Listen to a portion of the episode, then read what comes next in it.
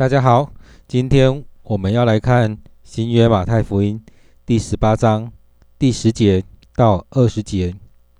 这段经文将说：你们要小心，不可轻看这小子里的一个。我告诉你们，他们的使者在天上常见我父的面。人子来，为要拯救失丧的人。一个人若有一百只羊，一只走迷了路，你们的意思如何？他岂不撇下这九十九只，往山里去找那只迷路的羊吗？若有找着了，我实在告诉你们，他为这一只羊欢喜，比为那没有迷失迷路的九十九只欢喜还大呢。你们在天上的父也是这样，不愿意这小子里失上一个。倘若你的弟兄得罪你，你就去。趁着只有他和你在一处的时候，指出他的错来。他若听你，你便得了你的弟兄；他若不听，你就另外带一两个人同去，要凭两三个人的口做见证，句句都可定准。若是不听他们，就告诉教会；若是不听教会，就看他像外邦人和税吏一样。我实在告诉你们。凡你们在地上所捆绑的，在天上也要捆绑；凡你们在地上所释放的，在天上也要释放。我又告诉你们：若是你们中间有两个人在地上同心合意地求什么事，我在天上的父必为他们成全。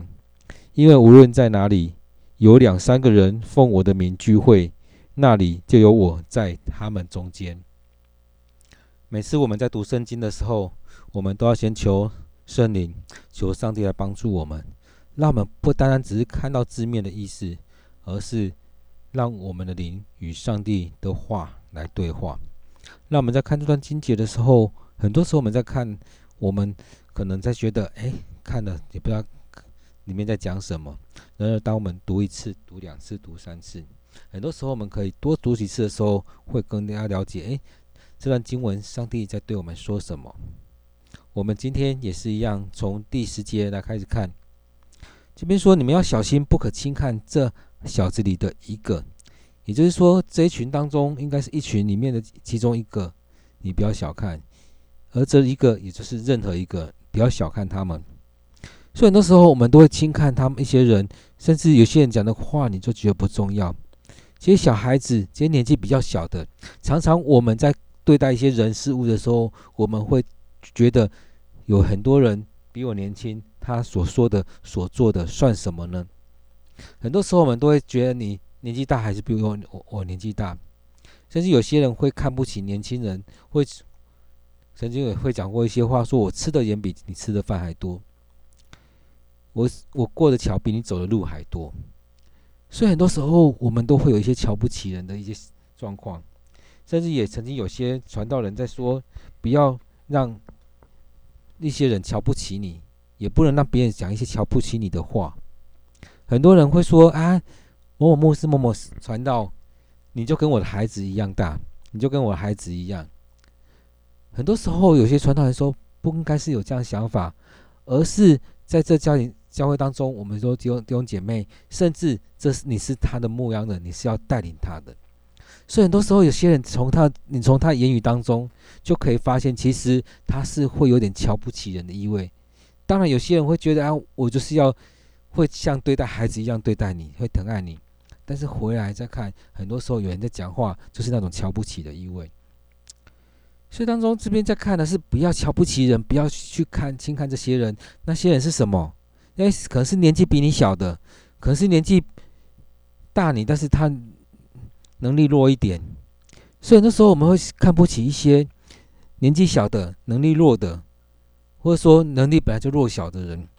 像前阵子在看到有人在讲到说狗会怎么样，如果它还废的时候，你展现出比它弱，它就会欺负你，它可能会会去追你等等的。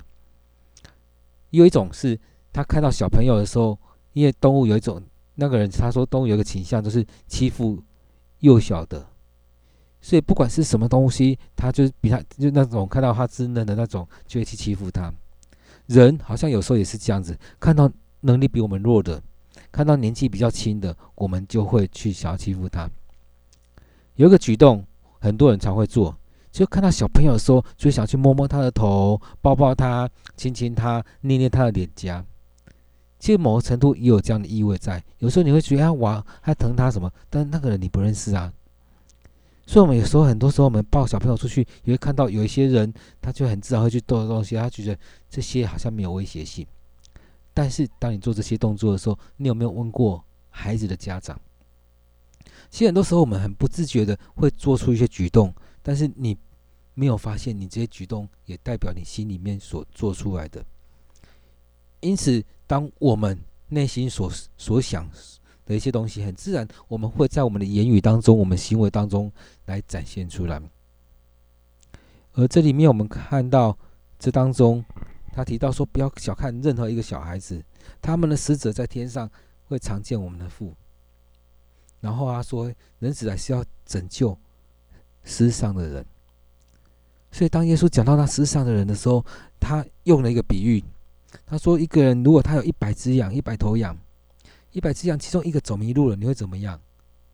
你会很着急的去把那只羊找回来吗？还是你觉得啊，一只羊没关系，就这样去了？很多时候，就让我们去想到底我们怎么样？很多时候，我们很自然就觉得，我还是要看重这九十九只，那一只羊走了迷了就算了。但是会不会也这样一只、两只、三只的，一只一只的走掉了？”当这样子的时候，你还会觉得就让它过去吗？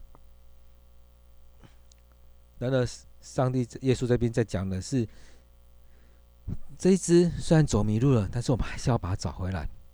当找回来的时候，其实会很开心，这只羊回来了。他会去去找，走回头回头去找看这只羊，它走去哪里的。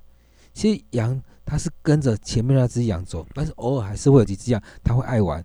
但它没有跟上，所以当我们去找它找回来的时候，那种欢喜快乐，比看到哎，这九十九只羊还在，他们还是会在那边一起吃草等等的，所以那种喜乐是把迷失的那只羊找回来那种喜乐，跟九十九只羊没有迷路的还在的那些是完全是不一样的。所以那时候我们都会用一个数字来看。这边也在成型一个数字，是九十九是比较重要，还是哪一只比较重要？其实，呃，以前在读书的时候也有在讲到说，有些人说什么“行百里路半九十”，是那九十比较重要，还是那最后的十公里比较重要？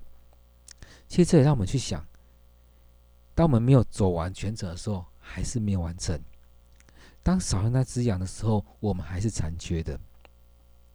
就像很多家长一样，很多以前，呃，有很多孩子的，可能五四个五个孩子，掉了一个，你会觉得不重要吗？但是那一个孩子回来了，是不是会更开心？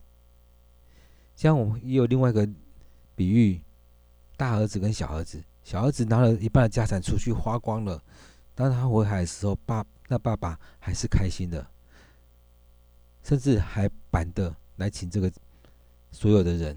一起来开心，这孩子回来了。所以当这只羊回来，找到了回来，那是非常开心的一件事情。所以没有任何一个是应该被遗落的。所以那时候我们真的很不，也不是说很故意，但是很自然的会选择一件一件事，就是我要把这九十九只羊放着去找那只羊吗？很多时候，我们在这当中会觉觉得，好像那只羊跟九十九来比，九十九还是比较重要。但是，上帝要让我们知道是，这只羊是非常重要的。那九十九只羊固然是重要，但那一只是非常重要的。所以，这当中在讲的是说，天上的父不愿任何一个孩子、任何一个人失丧了，失去了任何一个人。都不完全，上帝不要让任何一个人遗落掉了。所以当中，我们在看，很多时候我们真的会放弃掉。现在教会生活常常也是如此，有人没有来，那就过去了；有人怎么样，我们就过去了。但是有些人还是会努力的去邀请那些人啊，去关心那些人。现在的时候就是如此。当然，有些人不愿回来，但是不知道当中是发生什么事了。在这里面，我们看任何一个，不管是任何一个人，都不要让他失去，都不能让他失去。所以在当中会看到，失去任何一个真的是不容易的。失去常常是因为我们达不到他的点，不知道他需要的是什么，不知道他的问题在哪里，不知道他面对什么样问题。很多时候我们意见不同，想法不同，做法不同，性格不同，我们有很多的作风风格是不一样的。所以当中很多时候我们会觉得，诶，有些人来来去去的，甚至之前有些人在谈论说，到底能不能离开教会？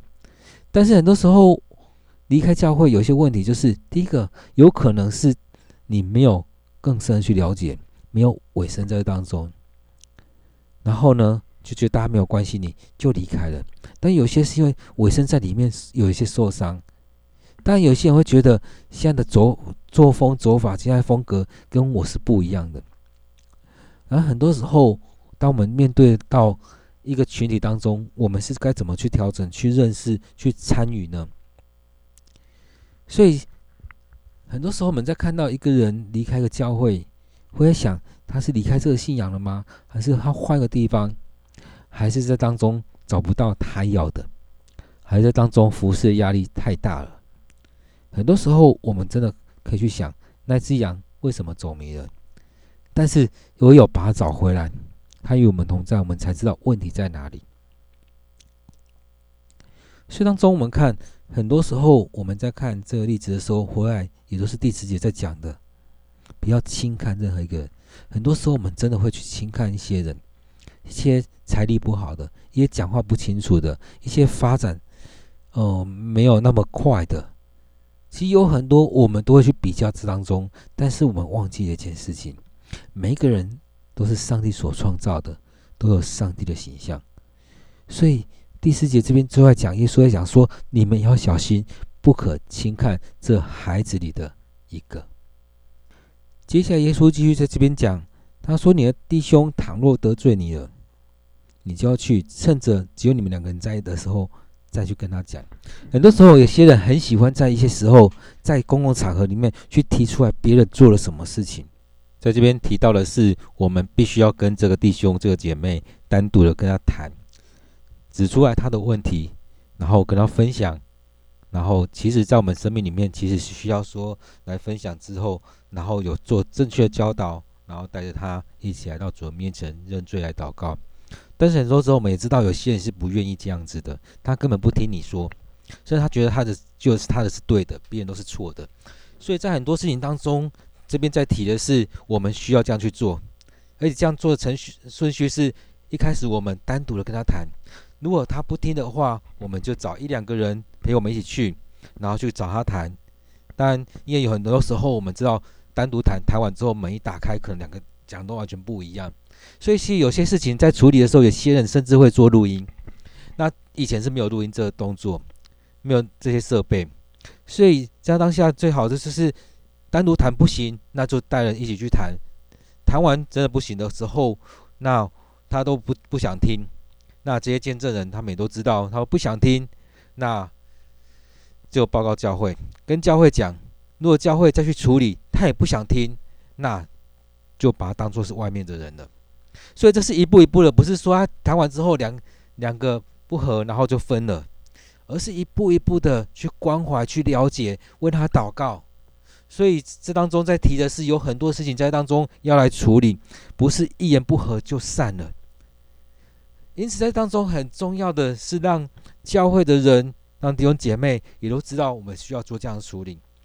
那当然，这过程当中，第二次的状况是带一两个人来，或者说让教会来处理，也让我们看到，其实有有些时候是我们认知有问题，可能我我这边觉得不太对，或者说我处理的方式不对。那当然，我们透过多种方式、各层面来处理这件事情。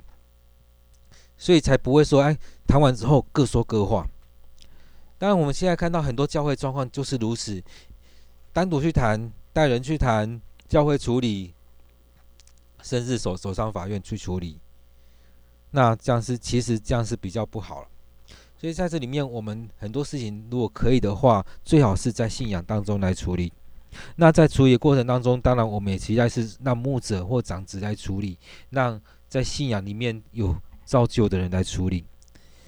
那我们也是有一个预设，在我们的牧者、我们的长老、我们的执事、我们的小组长等等的，是在信仰里面是有在浸泡的，在信仰里面是得到造就装备的，在信仰里面真的能够处理事情，是回到信仰里面来做这些。因此，在当中我们看，若我们这样去处理了，他都不不愿意听，那只有让他出去了。若用我们来讲的话，就是让他离开教会了。所以在这当中，我们看到了，其实早期的教会是有在这样做，现在比较少。前阵子几个礼拜之前，曾经看到，呃，好像是马来西亚教会，他们曾经发布了让呃某某人已经不是我们教会会友，除掉他的会籍。所以当中我们看到，其实我不知道他们教会那个马来西亚那边教会到底发生什么事，但我相信他们也是处理一段。处理了一些步骤之后才做这样的。那在我们生命里面也是如此。你愿不愿意回到信仰里面来？很多时候我们都听谈信仰，谈信仰，其实很多时候我们没有在信仰里面。不会是这个犯错的人，或者是说处理事情的人，我们很多时候都没有在信仰当中。因此很重要的是回到信仰，而且我们爱这个人，我们爱这个弟兄，所以必须要这样去指出他的错来，然后。去教导他，我们要勇勇敢的提出来，然后一步一步来处理。所以他这边有提到四个步骤：个人，然后一个小组，教会。那如果真的不行，那只能让他离开教会了。因因为在这当中，也不是说一开始就把他丢弃，把他抛在外面。我想这是我们该去面对、该去处理的、该去学习的。接着。耶稣也在讲到说：“我实在告诉你们，凡你们在地上所捆绑的，在天上要捆绑；凡你们在地上所释放的，在天上也要释放。”其实在这当中也可以接续前面的。那这个人如果他都不行的话，那就是他要被捆绑，他要被上帝来惩罚等等的，交给上帝了。所以当中我们要用好几个方面来处理他，而不是一一开始就就定罪别人，就讲别人怎么样。那在这段。十八节这边讲到了，也就像是耶稣跟彼得讲的一样。因此当中，我们看到了门徒、信徒其实是有这样权柄的，但是我们不要乱用这样权柄。该用的我们就要用，那不要去乱使用我们所得到这样权柄。因此在当中，我们成为一个信仰者，我们一个跟随耶稣的人，我们看到别人需要的时候，我们要去帮助他，要带领他，让他不要走岔路。但如果他已经犯罪、犯错了、犯罪了，我们要去告诫他，而且把他带到、带回教会，带到主的面前。接着这边再讲到说，我又告诉你们，若你们中间有两个人在地上同心合意的求什么事，我在天上的父必为他们成全。所以在这当中，也就是说，我们要同心合意的祷告，同心合意的祈求，同心合意的来到主的面前。所以我们要同心合意的来到主面前，向上帝的祷告。然后我们如果能够两三个人聚集在一起，我们奉主的名来聚会，主就在我们当中。所以在当中，我们看到其实很多人在说：“哎，你们基督徒怎么样？怎么样？”我觉得很棒。我们基督徒很好的事情就是，我们只要同心合意的祷告，我们只要同心合意的奉主的名聚会，主就在我们当中。主就聆听我们祷告，我们不必要说他怎么样去做某一些事情。所以，我们知道，当我们在教会里面聚会的时候、敬拜的时候，上帝的灵就在那当中。当我们离开教会这空间，我们在家里面，我们在很多地方，我们同心合意的祷告，上帝就聆听我们的祷告。当我们奉主的名聚会，主的灵就在我们当中。因此，当我们在讲教会的时候，最重要的是，我们有没有同心合意？我们有没有奉主的名聚会，而不竟然是在教会的这样的一个建筑物里面。因此，我们要有建筑物，让我们能够有这样的一个神圣空间。我们也要需要我们同心合意的来到主人面前来敬拜上帝。因此，我们的心很重要。我们有没有奉主的名？我们有没有同心合意的来到主人面前？因此在当中，我们看到今天有几个主题，其实很重要的。嗯、呃，当我们在读圣经，发现会发现很多东西是真的有一个主轴在当中。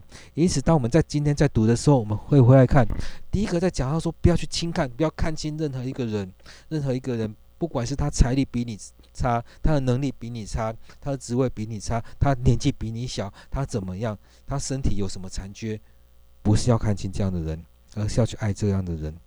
我们在当中，我们看到，当有一只羊走迷了，上帝不是抛弃他，而是去把它找回来。找回来人还是很喜乐的、喜悦的，他回来的。所以，上帝不愿意让任何一个人来走迷失人，即使那一个人我们去告诫他很久很多次，我们就是要把他找回来，但他却是不愿意，他却愿意一直在那个最里面的时候，那我们也只能让他离开。那他离开我们，所以是一步一步的去确认，去把他带回来，不单单只是确认他确实犯罪了，而是真的我们要把他带回来，一步一步的去把他带回来。他真的不愿意，他真的不愿意悔改，那也就只能这样子。所以在当中，最后耶稣也说：“你们捆绑的天上要捆绑，你们释放的地上要释放，你们好好去运用你的权柄。”耶稣给我们权柄，我们就好好的在当中使用。我们在当中是为了要传福音，为了要造就人，所以我们做任何事情，我们都要同心合一的。